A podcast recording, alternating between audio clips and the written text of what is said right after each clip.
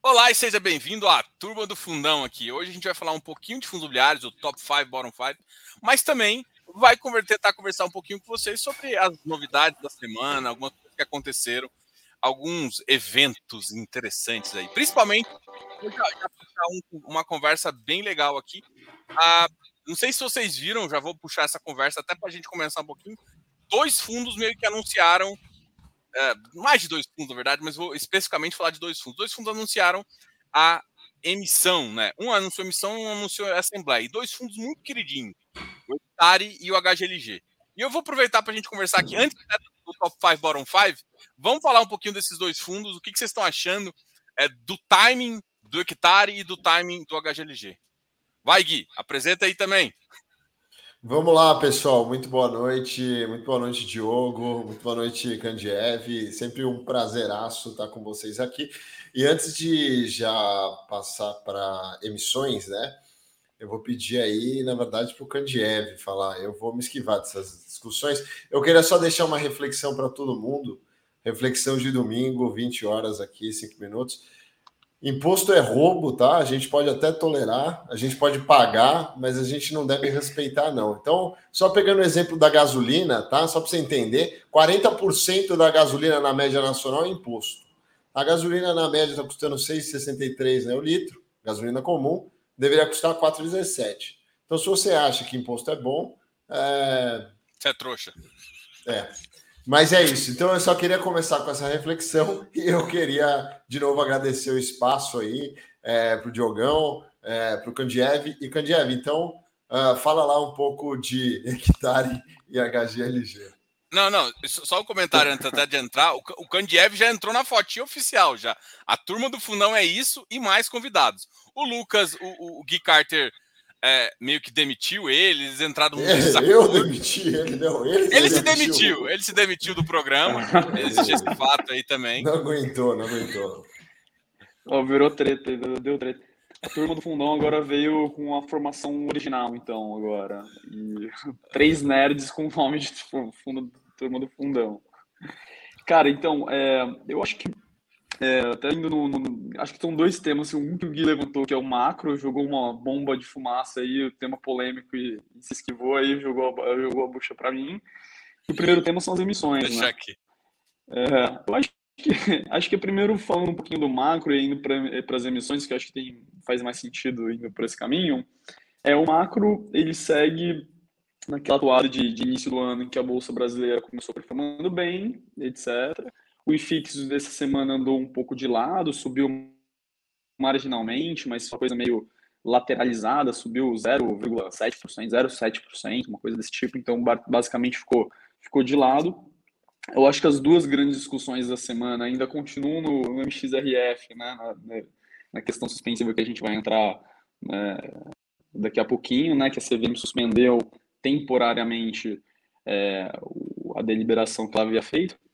É, e a segunda coisa foi os juros, né? Os juros subindo. Então a gente saiu, a gente está na Selic agora oficialmente é, nos dois dígitos, né? Então hoje a gente tem a taxa de juros mais alta do, do mundo de novo, né? Então, liderando esse ranking mundial. E aí, nesse sentido, eu acho que, principalmente para o Hectare, né, que é um fundo de recebível, ele faz sentido você conseguir fazer novas emissões, né? Então, poxa, você consegue reciclar capital, você consegue fazer fazer novas, é, novas captações, novas emissões de CRIs a taxas mais atrativas, né? Então, eu acho que é um fundo que está pagando um yield excelente, acho que pode ter alguma boa adesão é, o, o, processo de oferta. E o HGLG, a gente tem que combinar que é o fundo hoje de logística, que é, hoje é o, o, fundo que tem mais ágil sobre o valor patrimonial, né? É um fundo que vai negociar aí na casa de uns 10 a 15% de prêmio é, sobre o valor patrimonial. Né? Então, é um fundo que, é, se você olhar Besco, está negociando com 20% de desconto, né? então você vê, poxa, tem uma dicotomia e é muito sustentado pela boa qualidade do time de gestão de conseguir ter yield competitivo.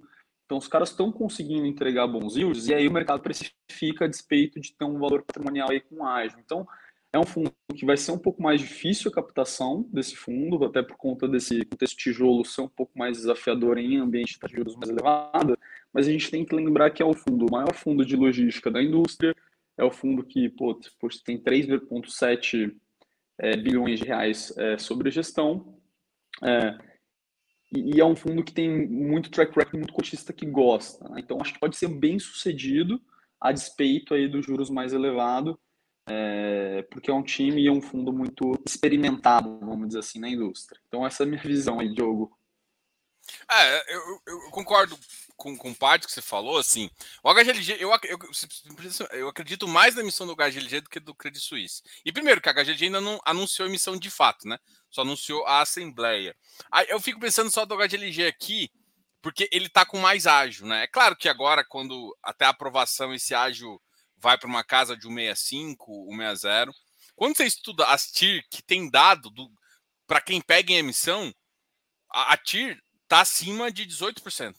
Todas as emissões que quem pegou do HGLG fez isso. É, e então, assim, eu, eu, eu sou muito, assim, tijolo. Até uma briga minha do Guilherme aqui, que eu acredito que esse, esse primeiro semestre vai ser bagunçado o suficiente da taxa de juros, inclusive, subir mais do que os 12, 12 e pouquinho, né? principalmente se pressionar alguma guerra, alguma coisa acontecer nesse sentido. Uh, mas, mas, ao mesmo tempo, uh, eu, eu, o HGLG para mim é uma exceção um pouco porque pode gerar uma oportunidade de curto prazo, assim. Então, é, é, esse é um cara que, por conta de ágil e por conta de, de, dessas questões. Ixi, ficou burrado comigo, ficou burrado comigo. Acho que ele caiu. Não, é... tô, tô, zoando. tô zoando. Vou só continuar aqui com o hectare. Ah, tá com o pau, tá com o pau. Aí ele vai entrando. Aí. Ah, ele vai entrando. Quando ele entrar aqui, a gente volta. É, em relação ao hectare, a questão que eu vejo é o número de emissões, né? Assim, o direito de preferência ficou pequenininho, ficou na faixa de 12%, é, machuca pouco fundo, uh, só que o número de emissões muito próximos deixa um questionamento aí sobre o que, que, a, que, que o mercado está pensando. A última emissão dele, e, e, vai ser muito importante também a gente observar como é que o mercado tem. O mercado de crise já está melhor, só que vamos analisar friamente. A última emissão do hectare conseguiu, se eu não me engano, foi 30%. Foi muito abaixo das captações gerais dele. O ágio do ativo está muito menor. Hoje o ativo estava batendo 125 e o, e, e, e o preço dele, uh, da emissão, é na faixa de 120. Então, assim, o ágio é baixo ainda para pensar numa emissão tão bem sucedida, igual ele tinha vendido. O que puxa isso é o dividend yield. Então vamos ver que, como é que o mercado vai adaptar, sendo sabendo que a última emissão não foi muito bem. E talvez vamos ver como é que o mercado vai reagir sobre essa, para até é, termos uma diferença de novo em relação a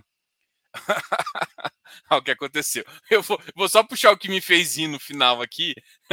não, fiz no, não no paper. Saiu para. Ganhou o Vale Night. Ganhou o Vale Night hoje. Cardiev Vale Night hoje. Tranquilo, tranquilo. Deixa o cara. Deixa o cara dar Agora uma. Agora ele volta. Agora.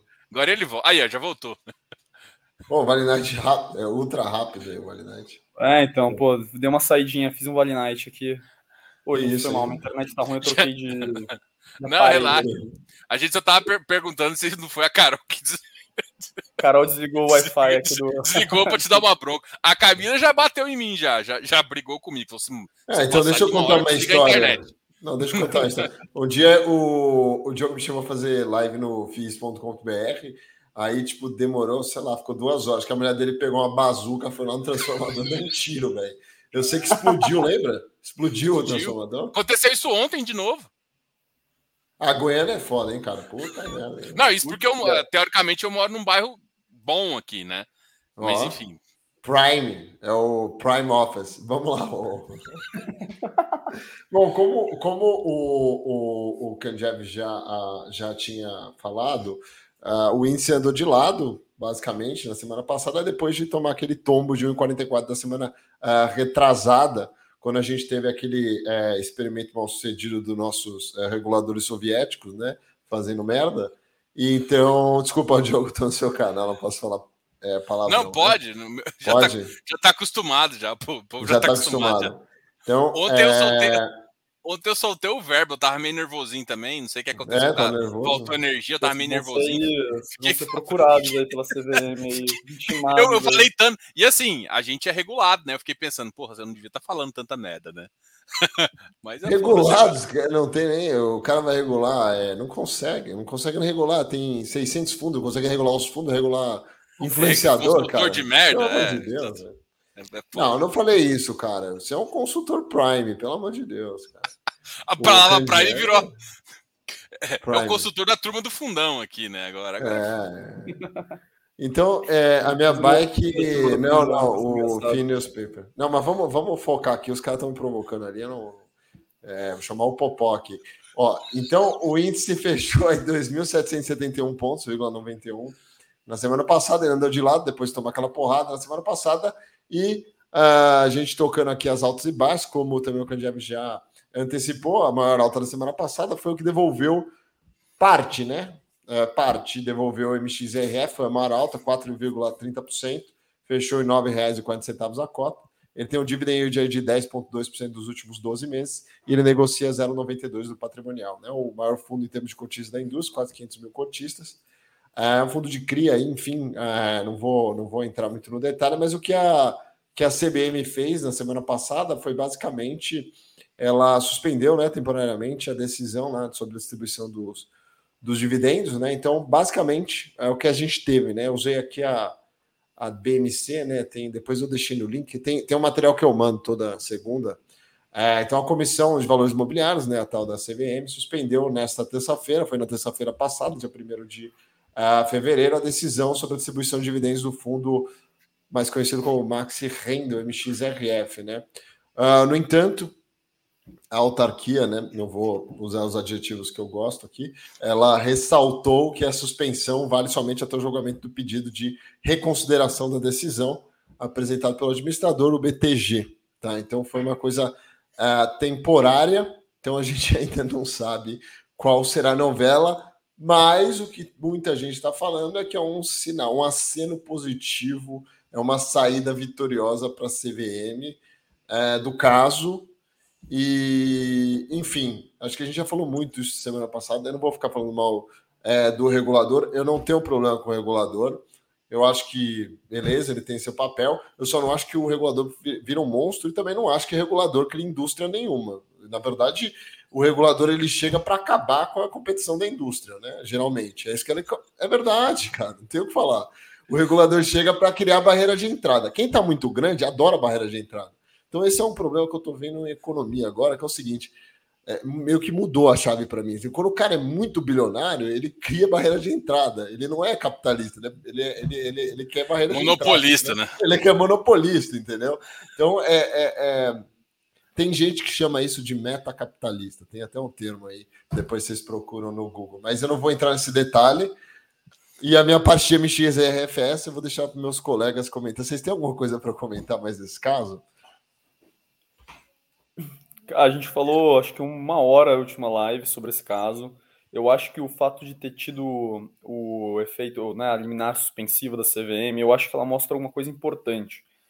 Quando você pensa em mudar a regra do jogo, e eu falei até isso numa live que eu fiz com a Andréia Costa, que está ouvindo a gente aqui, é, a gente, a gente como, como analista aqui da indústria, a gente é super a favor de modernizações que tragam aí transparência, que vão em direção aí é, uma melhor gestão aí do mercado de capitais dos participantes, entre participantes, cotistas, que a, a melhore a, a troca de informação.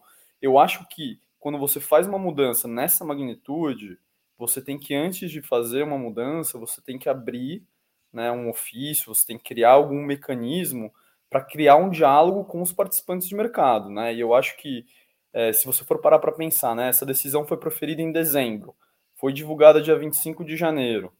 Aí o administrador pediu a suspensão. Dia 1 de, de fevereiro é, é, é concedida uma suspensão que dá mais 15 dias úteis para o administrador mostrar e, e, e, e, discutir. Isso, essa confusão toda, essa volatilidade toda, essa incerteza regulatória que foi trazida para o mercado, ela poderia ser evitada se tivesse aberto, aberto um ofício entre os participantes de mercado, né? Assim, poxa, é, vamos conversar e vamos tentar entender, até porque é, o, a, a, vamos dizer assim, o caminho técnico que a CVN promoveu de falar assim, ó, poxa, vamos tentar é, vamos tentar fazer amortização era um caminho que não era viável operacionalmente falando para o administrador, que precisava de preço médio de cotista. Então, poxa, eles já teriam eliminado essa, esse caminho técnico que funcionaria do ponto de vista técnico pelo operacional, ou, ou minimamente tentado falar o seguinte, poxa, eu não consigo do D0 viabilizar isso, então vamos criar um plano de médio prazo com os administradores para viabilizar isso. Ou seja, de qualquer forma, a minha crítica que fica é a condução de como você põe uma medida tão importante é, em pauta, que eu acho que ela tem que ser feita com cuidado e com diálogo. Né? Então, acho que esse foi eu acho que, o único, é, único detalhe. Ô, pessoal, eu tô calmo, cara. É o meu jeito de falar. Eu tô nervoso. É, eu vou, eu vou, vou agora eu vou ser o meio do caminho aqui. É a primeira vez que eu vou fazer o meio do caminho. O que, assim, é, defender Estado, regulador, é uma coisa meio assim, vamos lá. A, a evolução da sociedade, a evolução. Posso fazer uma pergunta para você, Diogo? Faça, claro. O que, que você acha do. O gestor vai lá e. O que, que você acha de um gestor que vai lá e fica tipo ah, de, deixa quieto, vai. De, deixa pra lá essa pergunta. Não, agora, não, agora, agora fazer, todo mundo curioso aqui. É melhor não fazer essa pergunta. Vai, continua, depois eu, eu vejo se eu faço uma interferência. Desculpe. Bom, a questão é o seguinte: a única coisa que eu estava querendo dizer aqui em relação a regulador, essas coisas assim, é que o regulador ele sempre vai agir com um papel atrasado à indústria. A indústria evolui, cria novos produtos, cria novos entendimentos, é, surgem novas expectativas e problemas que não estavam acontecendo antes, até porque a indústria cresce e é isso que acontece, e tem que ter novos entendimentos. Então, falar que o regulador está certo, para mim, é sempre errado. Porque o regulador ele sempre vai estar atrasado a qualquer mudança que tem que ser feita. E outra, e mesmo que o entendimento do regulador tenha que se manter desse, desse pato, existe sempre um prazo adequado para se, se fazer, e, e principalmente quando afeta outros ativos da indústria, tem que ver se o entendimento é correto, tem, tem que ver outras coisas. Entendeu? Então, a, a, primeira coisa que eu, que eu enxergo é, é, é essa, essa análise aí. Sobre o MXRF, eu acho que o, o, a subida dele realmente foi positiva, justamente porque uh, isso o pessoal caiu a ficha, falou: olha, peraí, não, não é tão fácil é, desse entendimento. Eu, eu vi umas ações, vi umas algumas medidas que os, que, que os próprios membros da Ambima e uh, do, do, pessoal da gestão tá tem feito isso em relação ao mercado. Então essa evolução aí uh, é bem interessante. Eu vou, vou, ontem eu fiz uma live até o Physics Paper estava lá e eu fiquei falando um pouquinho também de uma outra coisa que ninguém estava considerando que era a questão uh, que é, por exemplo, default hoje em dia é, você ter que realizar prejuízo e outras coisas assim. Aí eu tinha sugerido umas coisas e tal, e, e, eu acho que o Bassi viu minha, minha live, o André Bassi viu minha live ontem e veio falar comigo. Ah, não, a gente foi discutir um pouquinho o entendimento sobre como é que tem isso. O, o que eu quero dizer com isso é o seguinte: a, o, o que acontece é o seguinte: as pessoas têm várias ideias. E algumas ideias, e tem ideias, e tem hora que não tem, tem. Eu te falo assim: tem coisas que são embasadas nas CPCs, tem coisas que são embasadas em várias coisas, e tem outras que não. E às vezes a gente precisa adaptar ou não, ou discutir essa adaptação que eu quero falar é que nem entre as pessoas de mercado existe um entendimento ainda. Assim, existe uma. Todo mundo quer evoluir. Então, existem algumas discussões. Discussões sempre vão acontecer entre os membros do mercado. Então, e discussões. Quando você fala que só o regulador está certo, ou só o fundo está certo, você está querendo é, pegar uma indústria e minimizar uma, um processo decisório de pessoas que às vezes não estão envolvidas na indústria. E esse é o problema. Tá? Então, vamos seguir o jogo aqui para tentar o, deixar. Eu conversei essa semana com o Arthur, professor Arthur Vieira de Moraes, e ele resumiu bem, né, Arthur? Devido à vênia, pessoal, assistam é, a, o programa lá, o Radar FIS, tá? É, obviamente, eu vou pegar uma frase não descontextualizada, mas é. Ele, ele meio que, assim, a CVM, tipo, foi o mestre do mago, né? Ela chegou, falou um monte de coisa que ninguém entendeu, sumiu e o pessoal, né, e, e é isso, entendeu? Jogou uma, uma bomba, ela jogou uma bomba, aí ela apareceu, falou um negócio, ninguém entendeu, ela sumiu e todo mundo conseguiu entender, entendeu? É, foi mais ou menos assim, foi tipo o mestre dos magos, e acho que é uma coisa meio recorrente. É, enfim, só isso que eu queria acrescentar. Mas vamos passar para a próxima, então, Candiato, porque. Porque. Ah, pessoal, vamos deixando o likezinho aí, que tem pouco likezinho aí. Já temos aí 73 pessoas já assistindo ao vivo, porque o, a gente teve que antecipar hoje, que eu tenho. A gente antecipou hoje, mas a culpa foi minha, não foi do Diogo, tá? Então. É, não é, sei se o Diogo a... também endossou né, a mudança, mas. Eu endossei é... a mudança, mas a, na é. próxima semana a gente vai ter que começar às 7. Porque o Kandiev pediu. Tô brincando, tô é, brincando. Eu tô, jogando, eu tô jogando a culpa nele, mas na verdade é porque tem o Super Bowl semana que vem, às 8h30. Ah, entendi, entendi. Então, não, Super então, Bowl, Super Bowl. Então vamos fazer gravado logo, Diogo. Não, não, é bom ao vivo. Não, não, vamos fazer ao vivo. Só que sete, né? Então, sete. Não, beleza, tô brincando. E o. E que eu tenho. Eu vou, às nove e pouquinho, eu vou lá no, no Marco, no Saravale para a gente falar, que eu faço todo, todo primeiro domingo do mês, eu faço com ele, então é, é isso. Mas vamos lá, vamos para a próxima então, Candiev. A gente tem a próxima alta, semana uhum. passada foi o, o BRCO, lá, o Fundo Abresco, né? Ele subiu 3,21% e fechou R$ 99,70 a cota. Ele, é, ele tem um dividend yield de quase 7% dos últimos 12 meses e negocia a 84% do valor patrimonial, tem 55.682 cotistas. É, bom, eu vou dispensar aqui, é, falar um pouco mais do Bresco, né? Assim, a única coisa que eu. Na semana passada eu não vi nada muito relevante, né? O que eu vi foi no dia 19, que ele informou via fato relevante fará uma benfeitorias no ativo alugado pelo Mercado Livre, né? E vai custar mais ou menos umas 7 pilas lá, 7 milhões de reais. E ele vai usar o dinheiro que ele fez a, a, a securitização lá, que ele fez o. que ele tomou a dívida, né? Enfim, de 25 milhões, então esse, esse dinheiro também não vai impactar no caixa. E aí ele colocou nesse fato relevante, basicamente, que as obras vão ter uma, uma duração estimada de cinco meses e a entrega prevista para maio de 2022.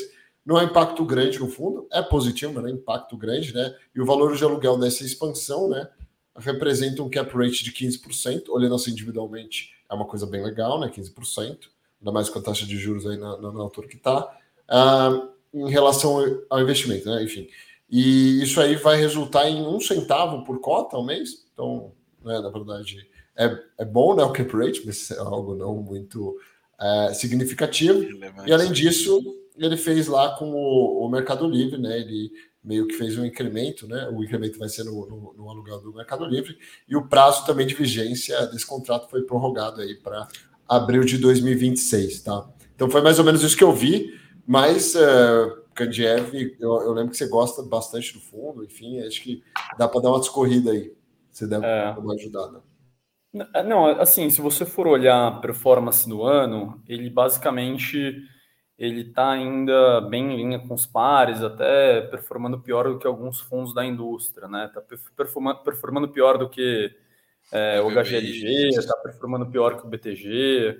Então, assim, eu acho que um pouco dessa boa performance no ano foi uma compensação de ter não ter andado tão bem quanto os outros, assim, no ano.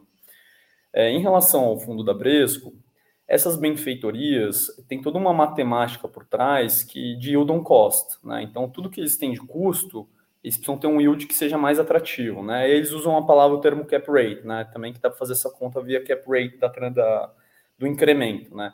Ou seja, para para o montante que eu vou ganhar, que eu vou investir de dinheiro na benfeitoria, né? Quanto que eu vou tirar de renda nos próximos 12 meses? Daí eles fazem essa conta e também é super accretive para o fundo, né? Então a turma está fazendo essas benfeitorias com o objetivo de incrementar o yield do fundo. É um fundo que ele tem os melhores ativos da indústria, na minha visão, né? Em 70% dos ativos no last mile, uma equipe de gestão focada em logística é, que é uma coisa, que é uma característica que eu gosto muito em gestora, né? Especialização. Eu acho que você tem muito benefício de ter uma gestora especializada. É o caso da Bresco, né? O caso de algumas gestoras que fazem isso no Brasil, que algumas até de capital fechado, como a Prologis, a GLP, em que elas de fato têm uma comercialização interna, que elas têm uma área de desenvolvimento interno, que elas têm uma série de conexões aqui nesse ecossistema logístico de forma interna e acaba tendo vários benefícios do que uma gestora multi-estratégia que tem um time de duas pessoas fazendo logística. Né? Então, é um portfólio muito premium, é um portfólio super descontado. Eu acho que a reprecificação dele acaba não vindo muito em função de dividend yield.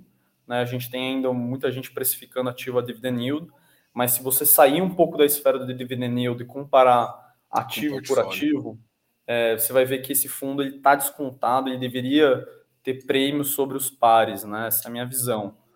É, então, nessa linha, eu acho que essa reprecificação deveria continuar. Com, 80, com 15% de desconto do valor patrimonial e com HGLG, vai, tudo bem, um fundo referência da indústria, o maior fundo da indústria, etc., com 15% de prêmio, eu acho que esse gap deveria fechar um pouco.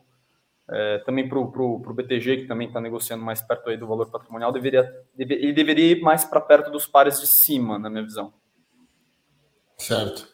Não. Bom, acho que ele acabou dizendo tudo. Assim, eu acho que, o que uma das coisas que eu, que eu lembro muito claro é que na época eu fiz uma entrevista com o pessoal lá e uh, eles, eles entendem muito do mercado. E eles falam assim: olha, nosso tava na época tava 0,54, 0,55 o, o rendimento deles. Assim, olha, e a gente já tem já previsto que vai imitar, que vai que vai aumentar esse, essas revisionais, já estão assim.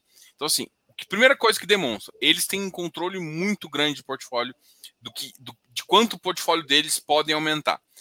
É, o mercado realmente mudou essa questão de que todo mundo agora olha mais o, o dividend yield de fato do que dividend yield versus portfólio.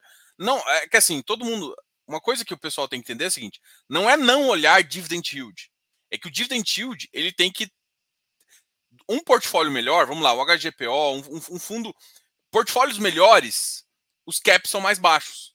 E essa precificação de, de, de entender que, o, que portfólios melhores, caps são mais baixos, eu acho que a indústria ainda não entendeu muito bem como funciona essa precificação. Então, isso é o que machuca ele perto dos outros. Por quê? Porque ele destaca do portfólio dele, mas ele não destaca o dividend yield dele. E aí, quando você compara com, com pares dele, que agora, por exemplo, estão eh, pagando 0,70 centavos, esses pares, por exemplo, LVBI, é, que, são, que ainda que são ainda pares talvez um pouco mais distantes, né, XPLG e outros, você já consegue enxergar que esses caras já subiram um pouquinho mais. Por quê? Porque o retorno deles acaba sendo maior.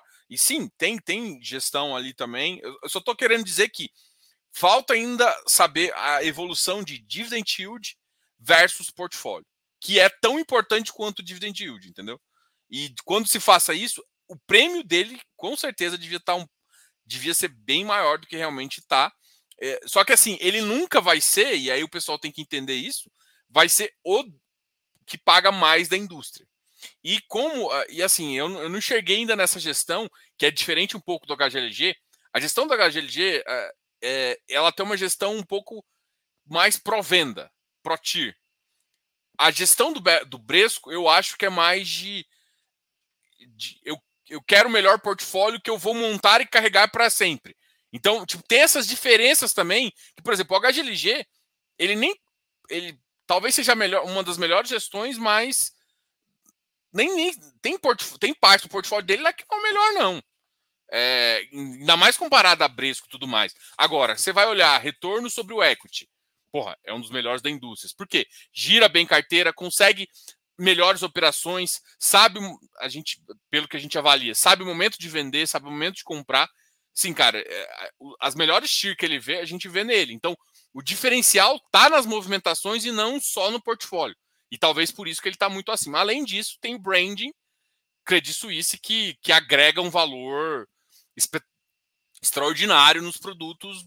E aí eu não vou discutir se isso é justo ou não, que eu acho que assim, e, eles são antigos. E eu já negociei com o Margato, o cara é difícil também. Então, quer dizer, geralmente quando você negocia com um cara difícil, quer dizer que os caras são muito cricas, né? Com, com, com a questão de aquisições, né? Então é uma turminha lá de, diligente, né? Tanto o Augusto quanto o Margato. A gente tentou até trazer o André para esse bate-papo aqui hoje, que é o cara de FOF lá deles. Mas é uma turminha que também eles tomam muito cuidado com essa parte de aquisição nas cláusulas contratuais, né? Então, quando você compra um ativo, geralmente você tem a questão de licenciamento, por matrícula, por certidões que você precisa ter do, do, do, das propriedades que precisam estar em dia. E essa turminha ela vai no micro detalhe mesmo também e pedem muita, muitas garantias, né? Então, geralmente, nas negociações com eles são muito duras, né? Isso é bom para o cotista, né? Porque acaba conseguindo, como o Diogo falou, você tem um, uma gestão que é pró-aquisição e consegue gerar valor via aquisição, né? Que também tem duas discussões, né? O cara pode pagar só fee de assessor e não, não gerar dinheiro para o cotista final. Eles, eles, pelo menos o track record, indicam que eles conseguem fazer os dois, né? Conseguem girar e conseguem fazer com que o cotista ganhe dinheiro. Certo. O... É, o, eu acho que a Bresco ela é bem também bem crica assim para fazer negócio em termos de aquisição de terreno. E mas assim, não é por menos não, porque no Brasil assim, se perguntar para um advogado, ele vai dizer que não existe transação imobiliária 100% segura. Essa é a verdade. Não tem como ele garantir que não vai ter um problema em pode ser 99,9% seguro, mas ninguém garante uma transação 100% segura. É, enfim, tem tem que ver várias coisas ali, né? E a gente tá falando de, sei lá, aquisições que às vezes o cara tem Mata Atlântica, né? Aí a gestora não vai querer passar o bastão ali em cima, tem problema ambiental. Então, assim, não é uma coisa tão trivial como, sei lá, você comprar um apartamento também, tá? Então, mas é, esses dois players aí, em termos de negócio, sim, são bem difíceis. Tem outros que são mais, é, podemos dizer assim, é, tranquilos. Bom, mas eu não tenho mais o que acrescentar sobre esse, esse papo. Vamos passar para a terceira alta e a gente vai fazer aqui o top 3, é, bottom 3, tá? Porque senão também a gente exagera aí. E o pessoal pode ficar mandando perguntas, tá? Se vocês quiserem, eu acho até legal a gente responder algumas perguntas que vocês quiserem. Eu vou passar para esse terceiro que eu quero que o Diogo fale, que eu, se eu não me engano, ele é um entusiasta da Risa. É, o cara é entusiasta. Então é o RZAK11, né? ele subiu aí 3,21, uh, ah, fechou a R$ 96,50 a cota, tem um dividendo de 9,3% nos últimos 12 meses, negocia uh, levemente, uh, basicamente no patrimonial, e tem ali poucos cotistas, né? 7.300. É, a gestora, a empresa gestora lá é a o Antônio aqui, ó. Ainda tem isso, segurança zero não existe. Não, não existe. É, a gestora é a Risa, como eu já disse, né? E ele é um fundo aí de CRI, né? Foca aí na união dos cinco núcleos que ele diz mesmo no uh, relatório dele, né? De renda fixa, direct lending, uh, securitização e carteiras, blá blá blá, e um negócio chamado Venture Debt. Beleza? Vou deixar o Diogo explicar, né? Assim, é, a última coisa que saiu aqui do fundo foi o cancelamento da oferta. E Não. queria que você. Primeiro, eu queria que você explicasse um pouco. Eu, sinceramente, eu eu conheço aquele outro fundo da Risa lá, que é o Terrax, né? É. Mas eu não tenho fundo e, sinceramente, eu não sou um entusiasta de estudos dele. Então, eu gostaria de aprender. Agora eu vou sentar e vou aprender. Diogo, explica para mim. Não, é porque é o seguinte, eu, eu, comecei a conversar com o pessoal lá, porque uh, há uns quatro meses atrás, eu comecei a olhar alguns ativos de CDI e, e alguns ativos que não estavam estavam descontados e que o mercado não estava olhando. E aí eu sentei com os caras para entender um pouquinho. Eles, eles fizeram uma coisa, assim, é, é foda falar que o cara errou, né? Mas eles, uh, a primeira estratégia deles, eles trataram o fundo de, de, de FII como se fosse um fundo uh, de crédito privado. E aí começaram a tomar, se não me engano, foi 30% de ED. Então eles fizeram proteção no mercado, travaram algumas taxas, travaram umas taxas com, com, com, com futuro. Quando eles fizeram isso, acabou que o mercado foi contra, o mercado acelerou a. É, uma coisa, a gente estava prevendo uma taxa, se eu não me engano, no final, na, na época que a gente, um pouco antes da gente ter conversado, né? Eu conversei porque eles tiveram uma perda. Uh, em junho, julho, o mercado estava prevendo final em 6, 7. Depois que aconte acontece alguns, alguns eventos ali no final e ele acelera. O que acontece quando você toma essa partida, e é muito, e é muito comum você fazer isso para aumentar ganho em fundo de crédito privado, em FI, ele faz uma coisa que é prejudicial para o cotista. Porque quando gera um resultado negativo, você paga menos dividend yield. Quando ele fez isso, o preço dele despencou. E aí um ativo com baixa liquidez, e aí, quando isso acontece, esses dois migués acontecem. E aí eles foram mudando de novo, tiraram isso. Agora, eles fizeram mais uma coisa. Aí depois, para fazer isso, eles estão querendo fazer oferta, já tem. É a segunda tentativa deles. Na primeira tentativa, eles tentaram, eles não querem fazer abaixo do VP, isso me deu uma certa segurança do que eles estão falando. É uma, uma turma até bem novinha lá, assim, dos caras, muito competentes, mas eu acho que uh, essa visão ali de, de, de, ter deixado. Eu, eu, eu, foi uma das coisas que eu bati na tecla. Aí, vocês vão tentar. Não, não, a gente agora, se for, vai ser muito menor, alguma coisa assim. E eles, no curto prazo, não teriam fazendo. E eles começaram até a fazer uma coisa, eu acho que foram os primeiros da indústria a fazer que é começar a fazer operação compromissada. Agora, é, eles têm vários núcleos lá, eles têm um núcleo de, de, de crédito de terra, eles têm um núcleo de crédito, é, é, bom, que, que é realmente a, a, que empresta dinheiro, tem, tem várias questões lá. Então, assim, é uma turma que conhece de crédito, é uma turma antiga, inclusive a XP comprou uma, um pedaço deles lá, uma turma interessante. Só que, assim, a liquidez do ativo é muito baixa. E eu acho que quando tirou essa missão, voltou a subir. Então a gente sempre fica de olho, né? Os fundos têm poucas oportunidades de crescer, né? Uma das oportunidades é através do, da, daquela questão dos warehouses, né? É, a outra possibilidade é o que eles estão fazendo com o compromissado. Então, eles estão há muito tempo tentando crescer para aumentar um pouco a base de cotistas, né? um fundo muito definido, mas eu acho que não é só, só, só isso. Eu acho que é isso alinhado com a liquidez do ativo. É assim, as operações em si são operações de médio risco, tem operações boas em CDI ali. Então, para quem gosta de uma ideia ali, uh, quando a inflação cair um pouquinho e o spread ficar no pico de que assim, uma hora a inflação vai cair e pode demorar um pouco, seis meses aí para pensar em baixar a taxa de juros. E nesse ponto, uh, os, os de, que tem mais inflação, que tem mais de 80%, 90% de inflação, vai sofrer muito no rendimento. E assim, apesar de eu achar que não vai cair tanto de preço, mas deve cair um pouquinho. Em compensação, esses que conseguem segurar, porque tem um portfólio misto, igual tem mais CDI, uh, ah, pode se beneficiar e ganhar volume, né? O que eu sempre falo com, com alguns gestores, assim, eu posso estar errado, mas às vezes a gente dá palpite, né?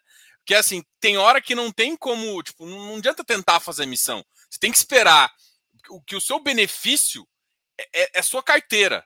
E tem hora que tem que acontecer merda no mercado para sua carteira se mostrar forte, para se mostrar o seu potencial. Nem, eu, eu, sei que às vezes timing disso é diferente, né? Mas, enfim, eu, eu gostei da, da visão. Acho que eles tentaram no momento errado, a, apresentar uma novidade para o mercado, que é trazer um pouco mais de edge. Não foi bem sucedido e, assim, em termos de crédito, não muda muito das outras casas.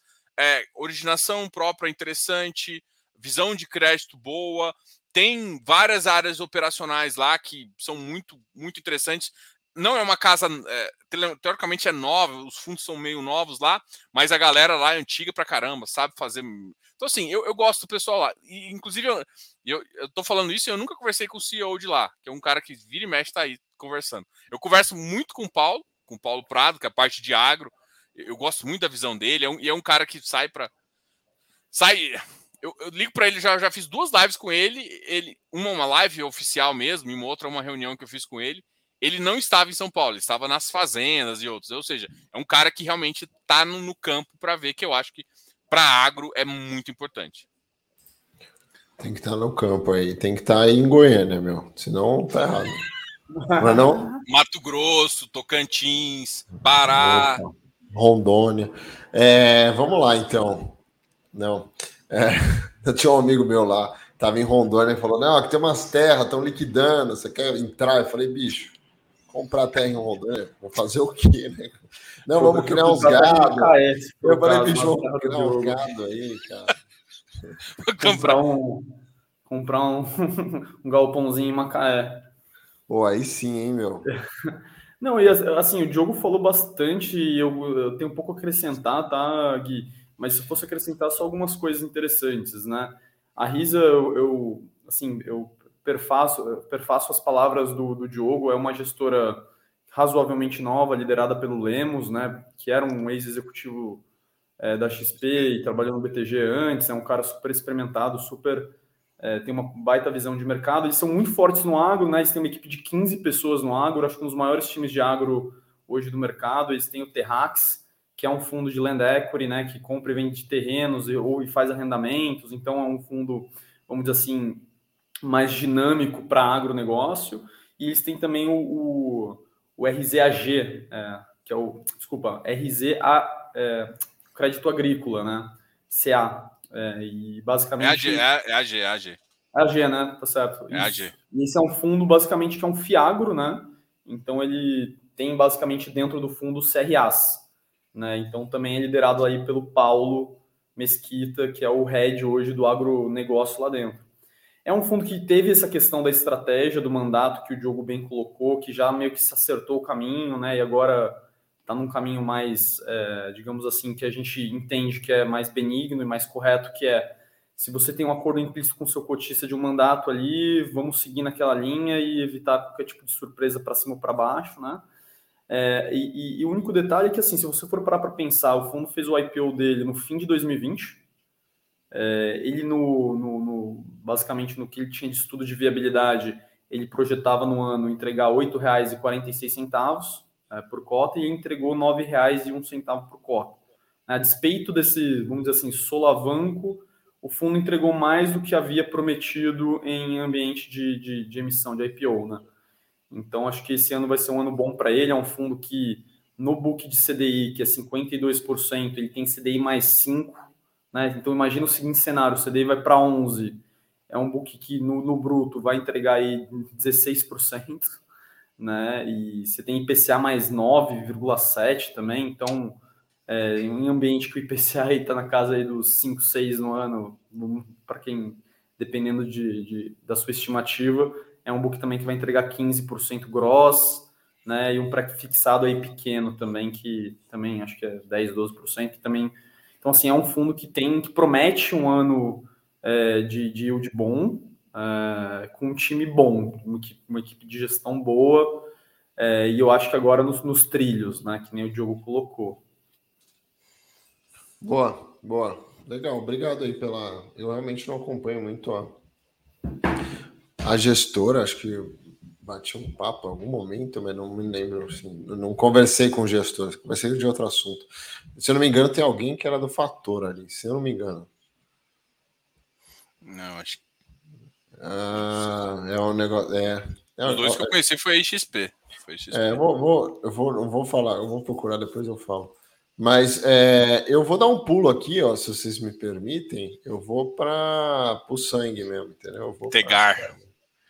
Tegar, e Tegar, exatamente. O Candiev, não é, eu não tô marcando o seu pé, não. É que assim, pô, Risa, Tegar é da terra do, do menino, entendeu? Eu vou pedir para ele falar, entendeu? Foi quando eu é conheci é ele lá, eu fui lá para a terra dele lá, conheci lá, os caras levaram a gente para comer no lugar, ó, gostou. Qual é o nome do lugar lá?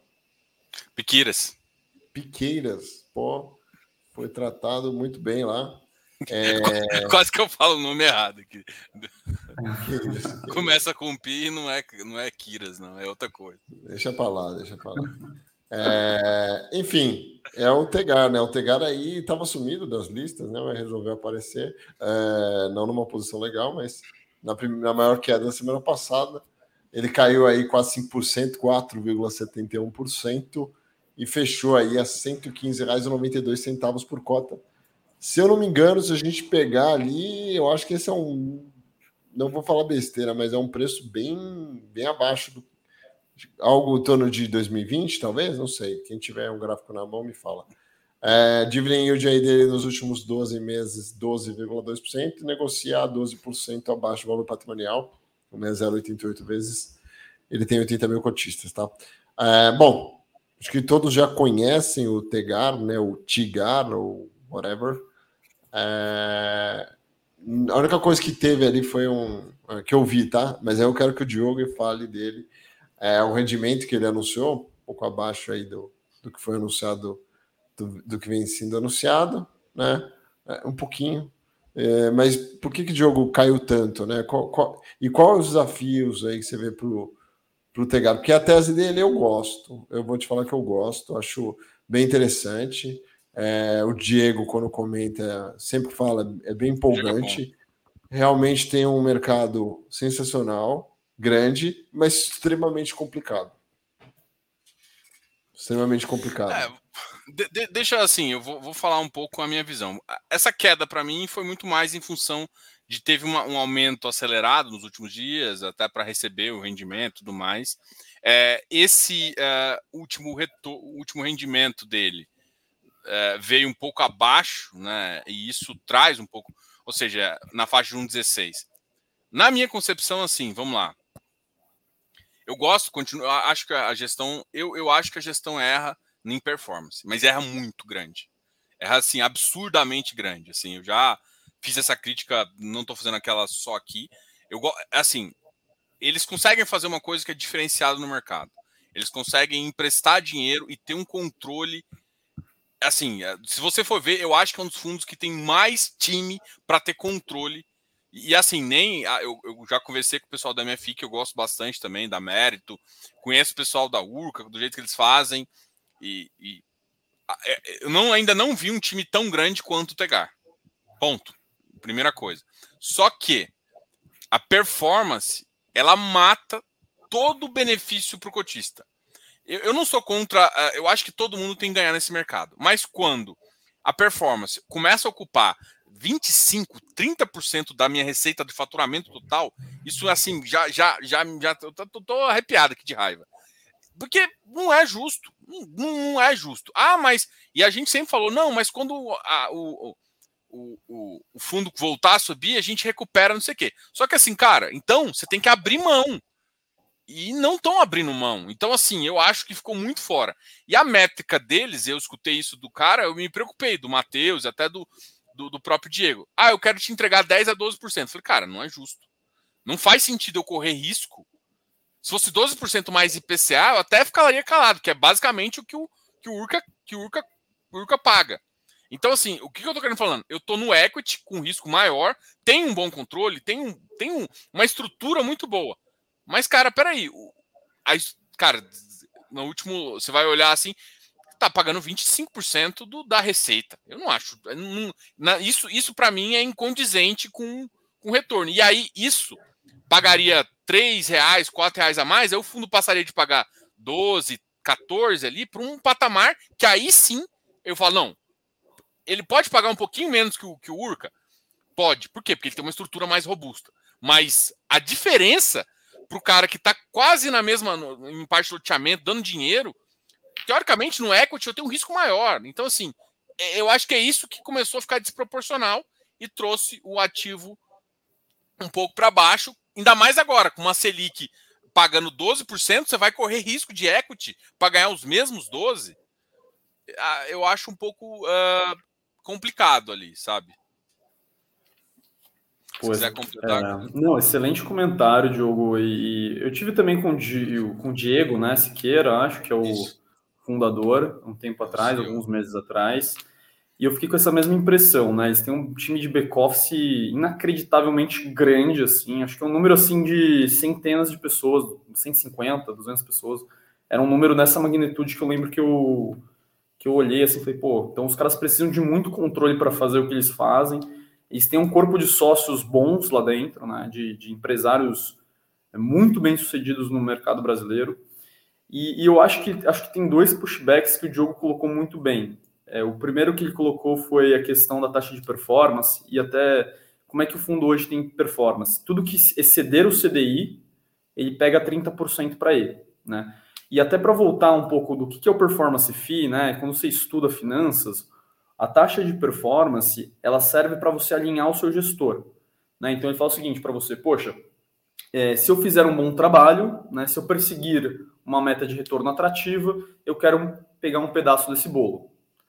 Quando você põe a barra muito baixa, aquilo vira uma composição de receita ordinária para o cara, entendeu? Então, assim, é, um sistema que é de incentivo, ele acaba meio que sendo uma taxa de administração mais cara que acaba comendo a performance do fundo. Porque se você sai do risk-free, né, que é a taxa de juros, de juros CDI, nenhuma operação de crédito sai a CDI, nenhuma. Então você sai na largada de qualquer operação de crédito já entregando performance. Né? Então eu acho que é uma crítica super válida que o Diogo está trazendo, é, que eu acho que tem que, principalmente a autorregulação, a discussão entre analistas, a gente tem que trazer à tona. Eu acho que uma segunda dificuldade, Diogo, e, e é a questão do mercado. Assim, você está fazendo operações que tem algumas coisas que são loteamento, multi-property, multifamily. Cara, essas operações no Brasil, quando você vai ver a geografia do fundo, você vai ver que tem coisa pô, em Mato Grosso, vai ter coisa lá no Nordeste. É, cara, existem riscos de execução, não só riscos de execução, né? Você pode ter um embargo da obra pela, pela prefeitura. Você pode, pô, do nada acontecer de, de trocar o gabinete. Existem riscos que a gente não consegue prever, então essas operações elas têm que remunerar bem os cotistas, né? Então é um pouquinho desse fundo meio barato que o Gui falou, né? é um pouco do seguinte, cara, o que, como é que você consegue fazer o ajuste de risco-retorno? No preço. No preço. Basicamente é o seguinte, pô, se, se o cara. Como é que você consegue apreciar uma cota se você não está sendo é, bem remunerado por ela? Então o preço não, não, consegue, não consegue subir em cima disso. Então acho que é um pouco dessa, dessa, dessa questão. Abrindo o jogo aqui, é um pouco disso que eles acabaram se metendo de estar tá com um fundo que é arriscado por natureza, né, por estar tá numa natureza de, de crédito mais arriscada, mais high yield por definição, e não é só high yield por conta do, do risco de crédito, mas pelo risco regulatório, pelo risco de licenciamento, por outros riscos envolvidos é, no, no, business, é, e que de, de, alguma forma acabam prejudicando o fundo. Então, assim, a minha crítica é muito parecida com o Diogo, que é uma, uma crítica que é construtiva do business, que eu acho que o cara fez um business único mesmo, Assim, a minha impressão do, do Diego, cara, é um baita empreendedor, baita time, sabe? Tipo, um cara novo que tirou as coisas do papel. Eu, eu, eu realmente respeito muito empreendedores.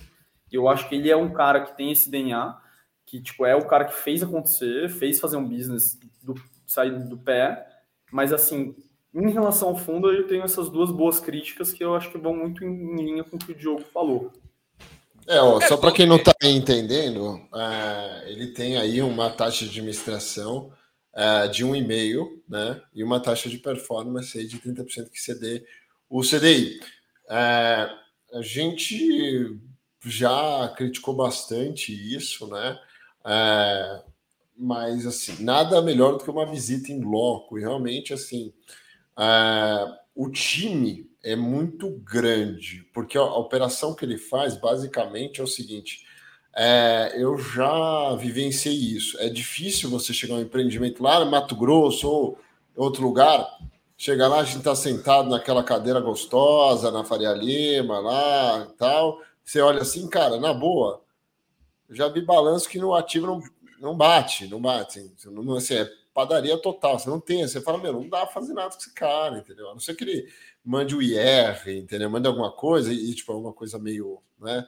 É chato você ficar pedindo IR pro cara. Não, dá val na física, porque realmente isso aqui não vai dar pra fazer nada. Ou, ou dá sei lá o quê, né? Daqui a pouco o cara tá cheio de garantias ali. Não que ele não, não, não estrangule o cara, assim, no bom sentido, né? Porque uma operação de um risco dessa, você tem que amarrar bonitinho. Mas ele, ele tem ali, né, a primeira questão geográfica dele, que ele fica ali no meio do Brasil, né, ele consegue ali.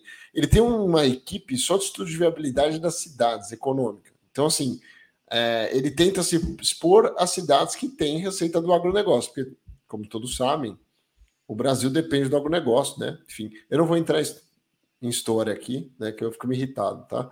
Porque o Brasil só toma golpe, né? Industria, não conseguiu industrializar, tomou golpe, enfim, né? A nossa república maravilhosa. E eu, é o maravilhosa. revolucionário do canal aqui. É, aquela maravilhosa república que nunca deu certo, né? Estamos aí, golpe atrás de golpe. É, golpe atrás de golpe. Então, é, o agro sustenta o país e sim, é, acho que nada mais justo ele fazer esse estudo é, econômico das pessoas estão ali é, em cidades que dependem muito do agro e tal. O que, que é isso? Olha o Fidel Castro aí com a gente. O Corriba que eu quero que você me manda depois. Como aí. que é a frase dele lá? É. Bom, depois eu procuro lá, a gente fala. Mas enfim, então a tese dele é bem, é, é bem interessante. Eles têm uma equipe gigantesca disso. Ele, como o Diogo falou, é, ele tem além quando você dá crédito, não é só dar crédito e sair correndo, entendeu? Você dá crédito, tem manutenção, você tem que ligar você tem que acompanhar, né? Revisar, você tem que acompanhar. Aí tem o, o, a desgraça dos recebíveis, né? Que é um monte de recebível. Então, o Diogo já trabalhou, inclusive, na, na server, que acho que atendia eles, né, Diogo? Não estou me enganado. Também, é que eles tinham duas, ele tem a server mais e a convert. Então, a é server. uma equipe robusta, e eu acho que um e-mail, eu assim, eu não acho horroroso, porque tem um custo grande. Eu acho que alinhar esse negócio do CDI, né? Talvez sim, aí seja uma questão de. É, mas já falamos várias vezes, e, enfim, é, se eu não me engano, em algum momento mudou alguma coisa, viu, Diogo? Agora não é, na época, na época de 2020, quando o CDI foi 2%, eles, eles deram uma desconto para 20%, mas o desconto já passou. É, o desconto já passou. Então, é lógico, mas é aquilo que a gente fala. O cara faz uma operação dessa e tal. Talvez ele. Assim, é, se o custo é caro, então ajusta na taxa de administração e a performance né, faz de outro jeito. A, a, a grande Ou bota é um bench de IPCA mais 10, sei lá. É, é, que assim, eu sempre olho o risco retorno. Vamos não, lá, mas eu, então. Deixa, eu, deixa eu só terminar a minha conclusão. Claro, deixa eu só concluir, desculpa.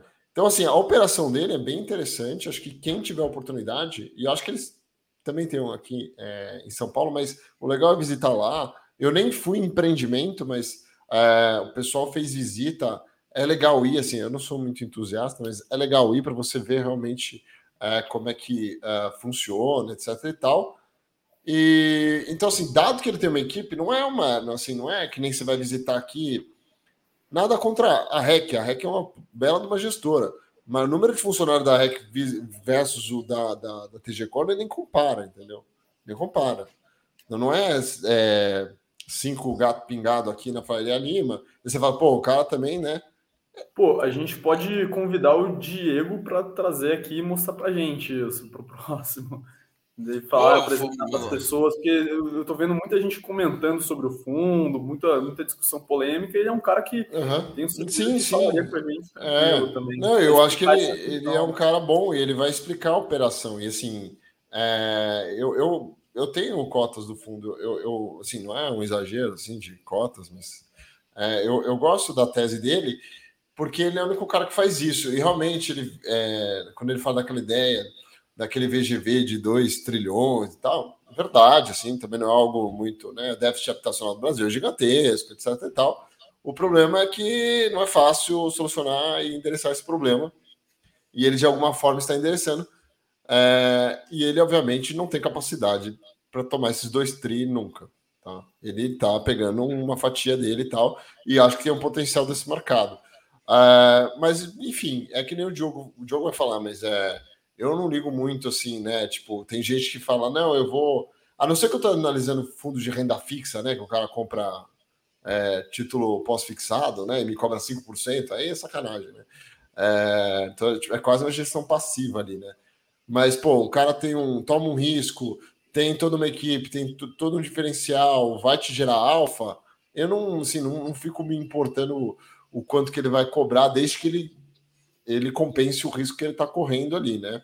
E quanto mais ele cobra, mais ele tem que compensar esse risco. Acho que é isso. Eu não, não uso como filtro, ah, que fundo eu vou investir, né? Porque você tem que fazer algum filtro, né? Eu não uso taxa de administração para fazer esse filtro. A não ser quando eu estou olhando fundo de renda fixa lá, né? Para colocar o meu pobre caixa, né? Então eu olho a taxa de administração, né? Porque tinha bancão lá, é, quando a taxa de juros estava 2%, cobrando 5% de taxa de administração. O cara te entregava 95% de CDI, né, líquido, né, no bruto, aí quando você ia para o líquido, você tinha negativo, né? É, aí não dá, né, camarada? Mas, enfim, Diogo, palavra é sua. Ah, não, é, é só para complementar, eu, não, eu, também não considero nenhuma das coisas que você falou da taxa de administração. O que eu sempre interno é retorno. O que às vezes eu analiso é o seguinte: é receita final versus performance. Por quê? Porque na minha cabeça não faz sentido eh, o cara eu correr um eu correr mais, ele tá correndo risco, é um empresário, tudo bem. Mas eu não, não faz sentido ele, ele ganhar 30% da minha receita. Do, da receita que o Ju funda. Eu, eu, analiso isso, entendeu? Eu, eu acho que performance eu nunca discuto com ninguém, que eu acho que performance não é discutível. Mas ele tem que ter essa noção de que, tipo assim, pô, eu tô correndo um risco muito mais proporcional para ficar com 70%, não. Eu acredito que o limite é 82%, 83%, dependendo do caso. Abaixo disso, eu já começo a, a, a, ficar meio assim. E é claro que depois eu olho o retorno do mercado versus isso. Também tem que ser condizente. Aqui eu só coloquei um comentário do Eleu, que eu até coloquei no nosso grupo lá também, que ele tá, eles estão fazendo um novo fundo, agora mais papel do que equity. E esse novo fundo tem a mesma estratégia. Eu acho que copiaram o regulamento. Né? também com taxa de desvalorização de 1,5 mais um 30 de performance. Então, assim, talvez valha a pena. Eu acho que sobre esse fundo é óbvio que ele não deve poder comentar, né? Porque só pode falar em roadshow, não pode falar em público, coisa absurda, né? Você pode, não, você pode falar para os assessores, mas ele não pode falar para quem de fato vai comprar. Quem, quem inventou também... essa regra? Conta para mim. não vamos entrar em detalhe, não, vamos, vamos pular. Mas de fato, é, fato é esse aí. O Gui está causando polêmica aqui no chat. Aqui, falando que ele vai virar político, vai fazer a vai invadir propriedade com bolos. Não, que é. isso, não, não, que isso, que isso, que isso. Olha aí, cara, a galera tá isso mesmo. Pô, aqui é... para deputado federal, Boulos, cara. Não, Boulos, é, se eu tivesse 15 anos, tudo bem, mas eu já, já, já, já tenho o dobro, né? Boulos fica na... dobro? Triplo, né? Dobro. Que isso? É, Nossa, tô novo. Você cara tá, tá aí, meu. É, mas é. Ó, ó, quem tá aí, a Júlia. A Júlia trocou a gente lá pelos outros, né? Agora ela resolveu aparecer aí, Diogo.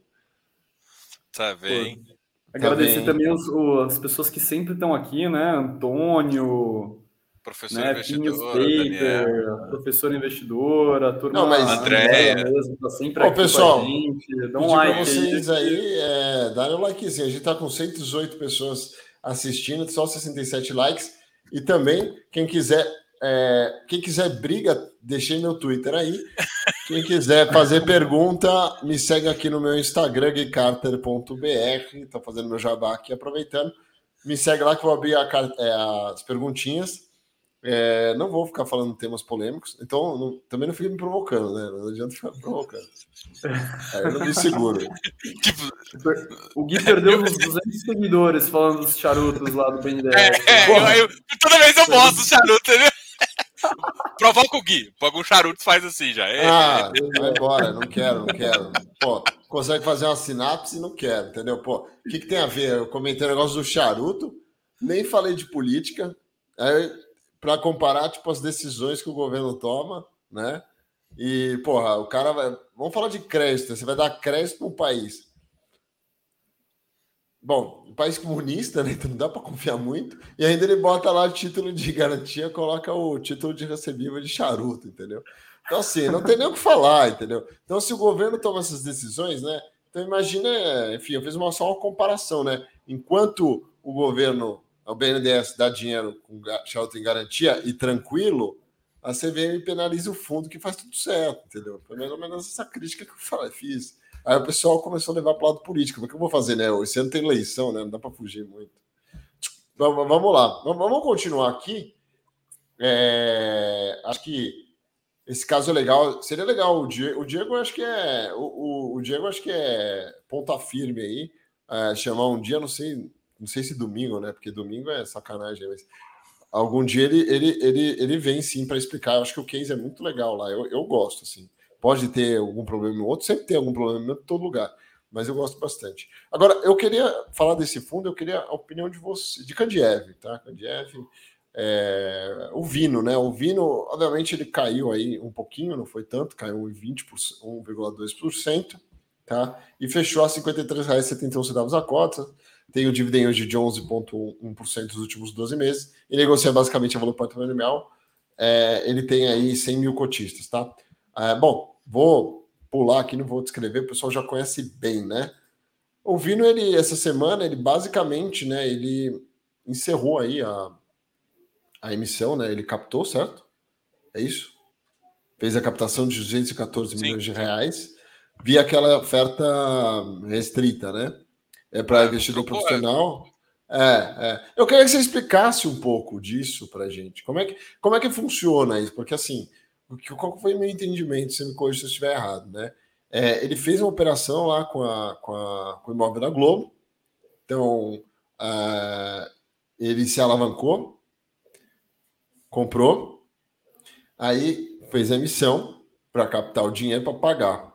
Aí a emissão não deu muito certo, mas o backstop era a Globo. E a Globo vai comprar e vai desovar no mercado secundário. É um entendimento errado ou é isso mesmo? Não, é entendimento errado. Entendimento errado. Pelo menos eu já... Fala aí. aí não, pode não, falar, não, pode, pode falar. falar. Eu, tô, eu tô acompanhando mesmo isso aqui, mas, cara, é, pode falar, Diogão. É porque, na verdade, o que acontece é aquele negócio assim, o que aconteceu com o Visc também. É, pra, pra, eles têm um, um, um cara que tem um portfólio, e o portfólio, o cara, o cara integraliza o portfólio no preço que eles definiram. Então a Globo está fazendo basicamente isso. Aí eles limitam o máximo que pode captar para fazer isso e limitam e, e, esse é o tamanho exatamente que eles vão fazer. Pode desovar? Pode. É 17%. Mas assim, ninguém sem consciência, eu acho que ia pegar esse dinheiro e desovar, assim, porque senão o mercado ia uhum. explodir para baixo. Primeiro que é uma oferta 476. Então, mesmo que é, isso fosse desovar, O cara só pode desovar daqui a 90 dias. Primeira, primeiro detalhe aí, que é por, por normalização. Então, um cara não pode chegar e vender agora. O, que eu acho que, é, se quiser, se quiser completar, Candiev. Não, eu, não, eu, assim, não é uma pergunta, estou provocando, não. É uma pergunta que é, realmente. A integralização de contas, o que, que ela, como ela funciona? É, Para quem não conhece, quem está ouvindo a gente, ela basicamente funciona da seguinte forma: você tem um imóvel e ao invés de você receber dinheiro, você recebe cotas. Qual que é o problema disso hoje na legislação brasileira para fundos imobiliários? O problema disso é que você hoje incide em carga tributária como se fosse venda. Então você tem um custo de compra da Globo, vai, ela comprou por, sei lá, 10 mil metros quadrados e ela vendeu por 13, 14 mil para o Vino, você, você tem uma ineficiência tributária associada a isso, porque você vai incorrer num fator gerador de imposto no momento da, da integralização. Essa é uma modernização que para os fiagros, por exemplo, já não existe mais. Então, se tiver que fazer alguma coisa em relação a terreno, a integralização ela não vem já embutida de imposto. É, eu, eu acho que foi uma forma de viabilizar a operação em si, tá? Eu não acho que isso cria um overhang. É, nem, o overhang é um termo que a gente usa no mercado financeiro quando você tem um investidor que é dono das cotas e que quer vender e todo mundo sabe que o cara quer vender.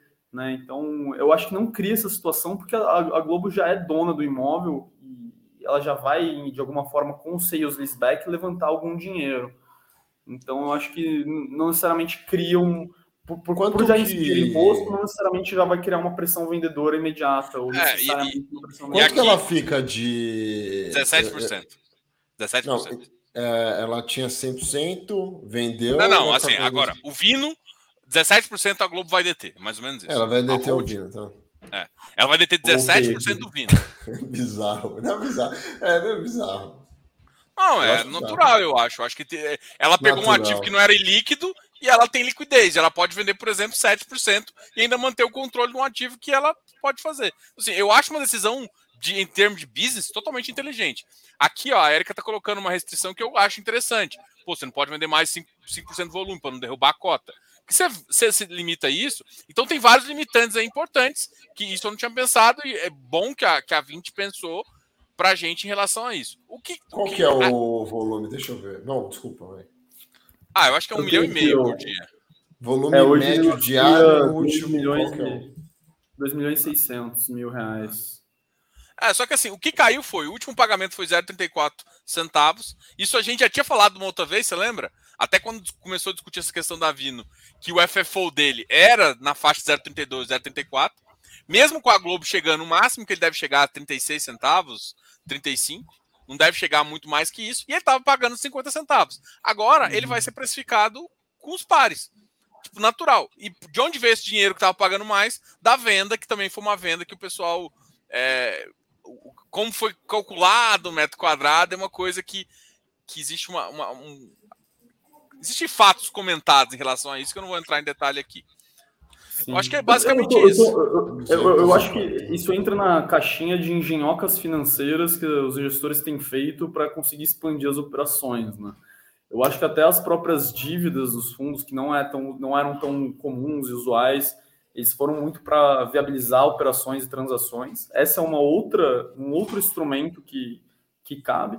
E se você for parar para pensar, 17% não é tão grande, né? É, assim, não é um risco. Assim, é um risco talvez de pressão vendedora, mas que não parece ser o caso. Assim, as cotas estão bem, bem depreciadas, mas você vê, por exemplo, que a gente viu, por exemplo, do Capitanha, do Pátria, não é um risco assim de, assim, de controle do fundo, que pode mudar a regra do jogo do fundo, entendeu? Então, em termos de governança, você não cria um risco novo. Talvez se crie um risco aí de uma pressão vendedora, alguma coisa aqui, outra ali, mas também. Mas ela pode, desculpa, é, 5% da restrição do volume diário, ela pode então vender diariamente 150 mil reais por dia. Então ela demoraria, sei lá, no limite, se continuar o volume, em 5 anos ela.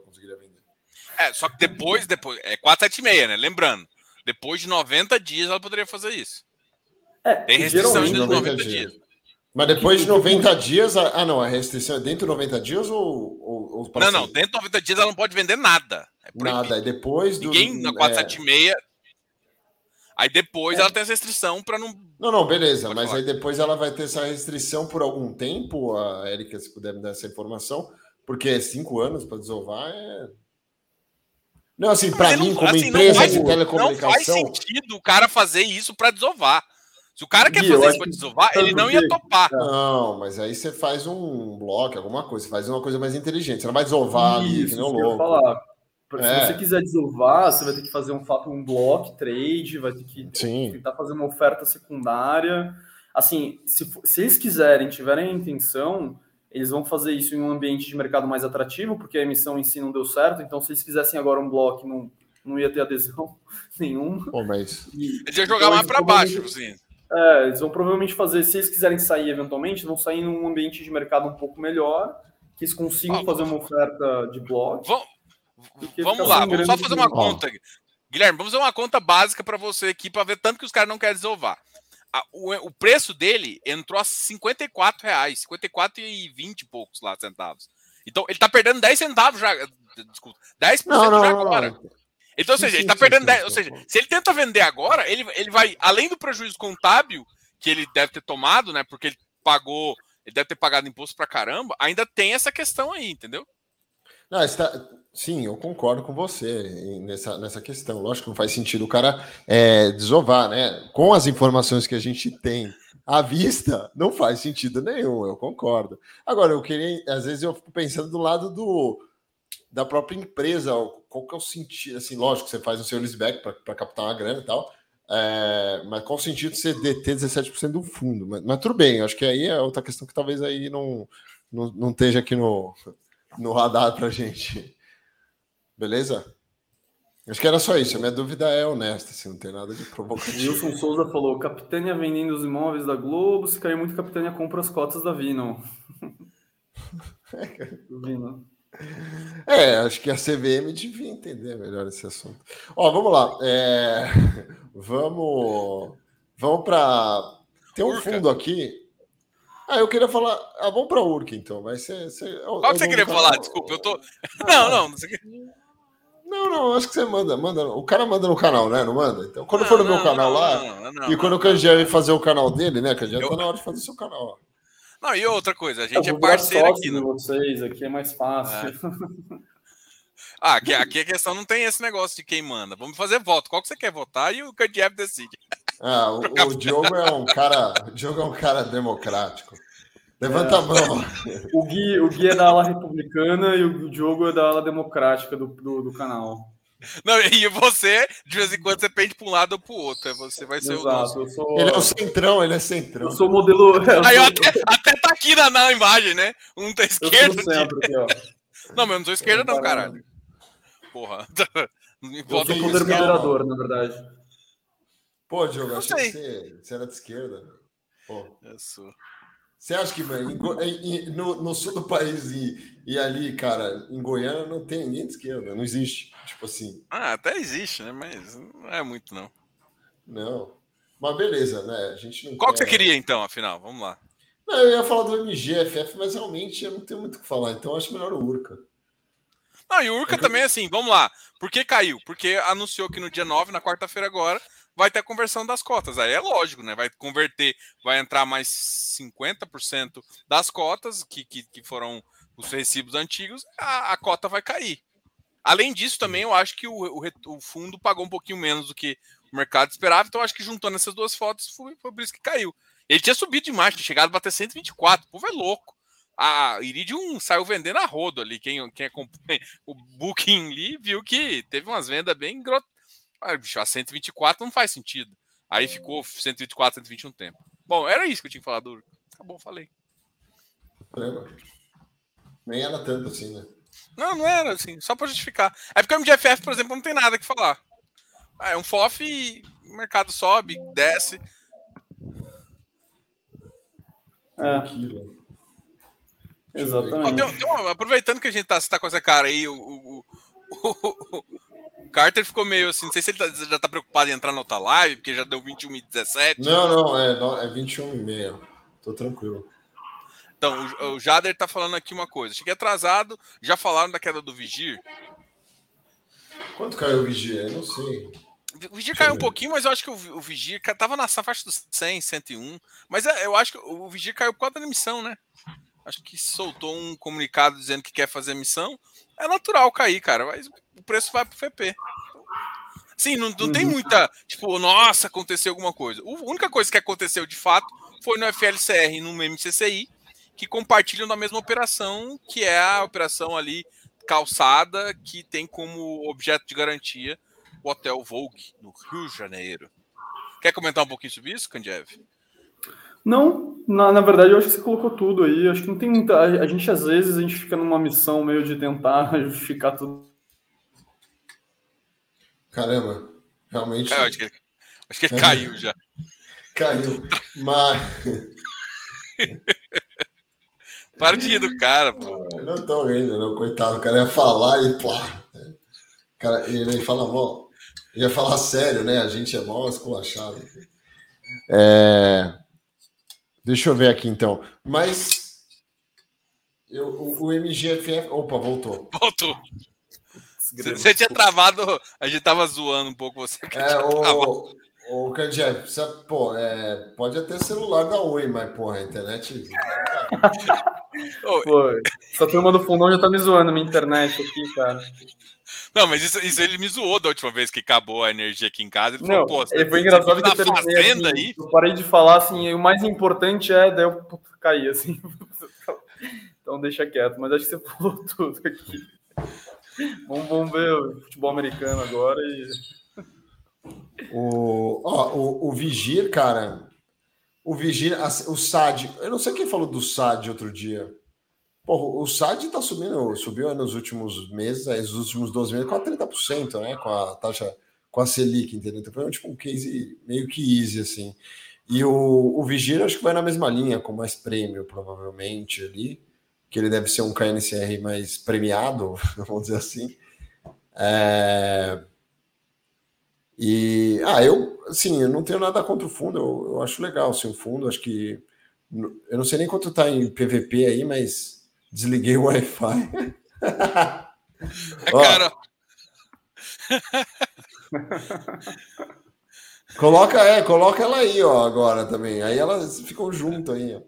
Aí vocês brigarem dá mais audiência, né? Vai ficar tipo o João Kleber, né? Ratinho. É, cara, hoje eu vou dormir no sofá, eu já vou preparar aqui o sofá aqui. Vai dormir, meu. Pessoal, deixa o likezinho aí se vocês quiserem fazer uma pergunta, agora é a hora, hein? Senão, o Diogo, ó, o Diogo ultimamente, cara, tem falando Não, pouco. É... Depois eu comento. Ô, Diogo, seu fala... filho nasceu, cara? Não, ainda não, não, ainda não. Não, ainda não. Na verdade, foi, eu tomei uma intimada da minha esposa. Assim, você vai fazendo. Você não vai ficar fazendo todo domingo, não, né? Depois não. que o Lucas nasceu. É, bem, é, é, não sei ainda. Agora, é, mas o Lucas aí, ó. Lucas... O negócio tem que ver. Mas ainda não nasceu, não. Tá, tá por vir aí. A barrigudinha já tá quase, quase parindo. Bota o Lucas aí para fazer live junto, fica chorando. É isso aí, meu. é engraçado que. É, é. Mais uma pergunta ou a gente termina por aqui? Vamos lá. Terminamos aí, ó. No Brasil, o Centrão é incaível. O pessoal já, aí, ó, o pessoal já quer falar de política, entendeu? Eles querem, eles querem ver treta entre o Diogo e o Guia. Vamos fazer um debate, cara. A gente tem que criar os temas mais polêmicos das lives.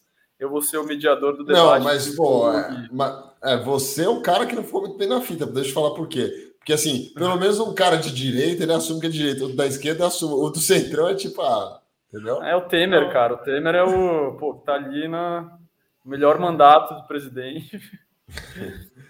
É cara, um cara, na verdade, eu acho que. Eu acho que tá Fala. mais audiência tendo vocês dando, se estapeando e eu tentando ponderar os dois aqui. então acho que queria um pouco de equilíbrio aqui. Eu também eu acho que precisa de um equilíbrio. Ainda mais se deixar o, o Carter aqui, vai, vai rolar sangue, treta aqui. Não, um chama cara... um outro de vendedor de colchão, não, outro eu, de vendedor vou, de carro usado. É, ele me chama de vendedor. Não, eu vou falar um negócio aqui ao vivo agora. Ixi, e, assim, o, ó, nunca recebi um café do Carter. Nunca recebi um café. Já fui em São Paulo duas vezes, avisei para ele. Já pagou, já pagou almoço pro Kandiev. Pô, Olha um só isso. Essa semana. Existe pô, isso? Assim, o cara, o cara, me conhece desde Goiânia. Tem o quê? Do, dois anos isso. Desde 2020. Nunca me pagou um real. Porra, mas cara... deixa eu te, posso, posso me defender? Posso me defender? Porque é assim, é muito, né? Como é que eu vou pagar? Porque assim, quando eu vou encontrar o Diogo, bom, onde eu encontrei ele? No evento da TGCor, tudo pago pela TGCor. Aí eu vou encontrar ele no GRI, tudo pago pela. Aí o almoço da gestora, não posso falar o nome, no Hotel Emiliano, tudo pago. Como eu vou pagar café? Falou, calma aí, vem cá que eu vou pagar um café pra você. O cara come pra cacete, velho. Porra. Ainda me chama de gordo, viado. É, fé das unhas. Não, é, tá...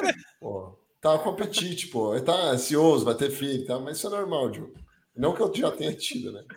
Essa lavação de roupa suja aqui tá gerando audiência, que a galera gosta. O pessoal, é, o pessoal, é. o pessoal tô, tô pedindo para, como chama? Mas a próxima, o próximo, quando o Diogo, o cara vem para São Paulo e tipo, a agenda dele, é, tipo, ó, Luquinha vai ser. Carol, já tô falando que você só vai casar daqui a 10 anos. Nossa, Nossa cadeira brabo, né, Carol, hein? Aí vai pro estopar hoje, né? Ela escolhe quero... a data escolhe o ano. Ó, o Fee Newspaper lá. Agora ele tá me cobrando também, entendeu? Ele tá me cobrando. O cara me ofereceu a carona, agora que o cobrou, ele falou que agora tem que pagar lá que o serviço de Uber. Porra, é de brincadeira, né, velho? É, Ó, agora... Newspaper vai ter café essa semana, hein? O Newspaper. A gente vai café. Ah, quando a gente for para São Paulo, a gente marca alguma coisa aí de novo. Mas aí agora a gente marca uma, uma cerveja, hein? É, mas, pô, quando seu filho nascer, você vai ficar, sei lá, um ano sem vir para São Paulo. Ah, uns três meses só. Só? Então tá bom. Então a gente vai para Goiânia aí. Boa, boa, pode vir. Tem, tem o quarto de hóspede aí? Pode de graça, né? é, é, é isso aí. Ó, Pô, não sei mais o que falar então, pessoal. Acho, não, que, é, acho que é isso, né? Porque daqui não vai sair coisa boa. Não, já, já tá na fase que agora começa a sair, soltar uns negócios aí. É, daqui é para baixo. É daqui, é, pra daqui é ladeira abaixo mesmo. É. Então é melhor encerrar o vídeo e a gente fala no bastidor aí, que é melhor. Galera, até mais então. Obrigado aí, dá um like nesse vídeo. Não se, não se esqueça de se inscrever aqui no canal. E até, até o próximo domingo. Ó, o Candiev, deixa o Candiev aí, faz seu jabá. Fala, galera, obrigado aí. A gente bateu mais de 100 pessoas assistindo, 120 pessoas assistindo. Então, obrigado aí. Continue assistindo a gente nos domingos. A gente vai estar entre esses horários aí, 7, 8, 9. Mas a gente pretende colocar uma data fixa assim, até para não atrapalhar o sono do Gui, né? Que isso. dormir bem, ter um horário mais fixo aí. E a gente está eh, tentando trazer aqui um pouco de humor e um pouco de conteúdo de altíssima qualidade para vocês. Então, curtam a gente, sigam no canal, né? Vamos, vamos, vamos criar esse ecossistema junto aqui. E me sigam na rede social também. Vamos, vamos dar um likezinho. Pessoal, mais uma vez agradecer a participação de vocês. É, da minha parte, acho que é, eu gero mais zoeira do que realmente conteúdo, mas às vezes eu falo alguma coisa que encaixa aí, né? Acho eu. E aí eu queria agradecer a participação de vocês. É, meu Instagram é o guicarter.br, me, me, sigam lá. Eu vou agora participar da, da, da do bate-papo aqui com o Marco Saravalli, falar um pouco mais da nossa carteira recomendada de fundos imobiliários, a Sarafis. Teve um retorno bem interessante, é, sempre destoando do IFIX, né, que é a ideia ali. E, e mande suas perguntas, é, me, me, siga no, no Twitter lá, e aí a Twitter é a para quem não sabe, é a Cracolândia da internet. Então, é bem engraçado lá também, eu me divirto. É, e é isso, tá? Então, até uma próxima e muito obrigado aí, meu Diogo e, e Kandiev. Até semana que vem. Até semana que vem, galera. Abração. Até, galera. Valeu. Tchau, tchau. É, é.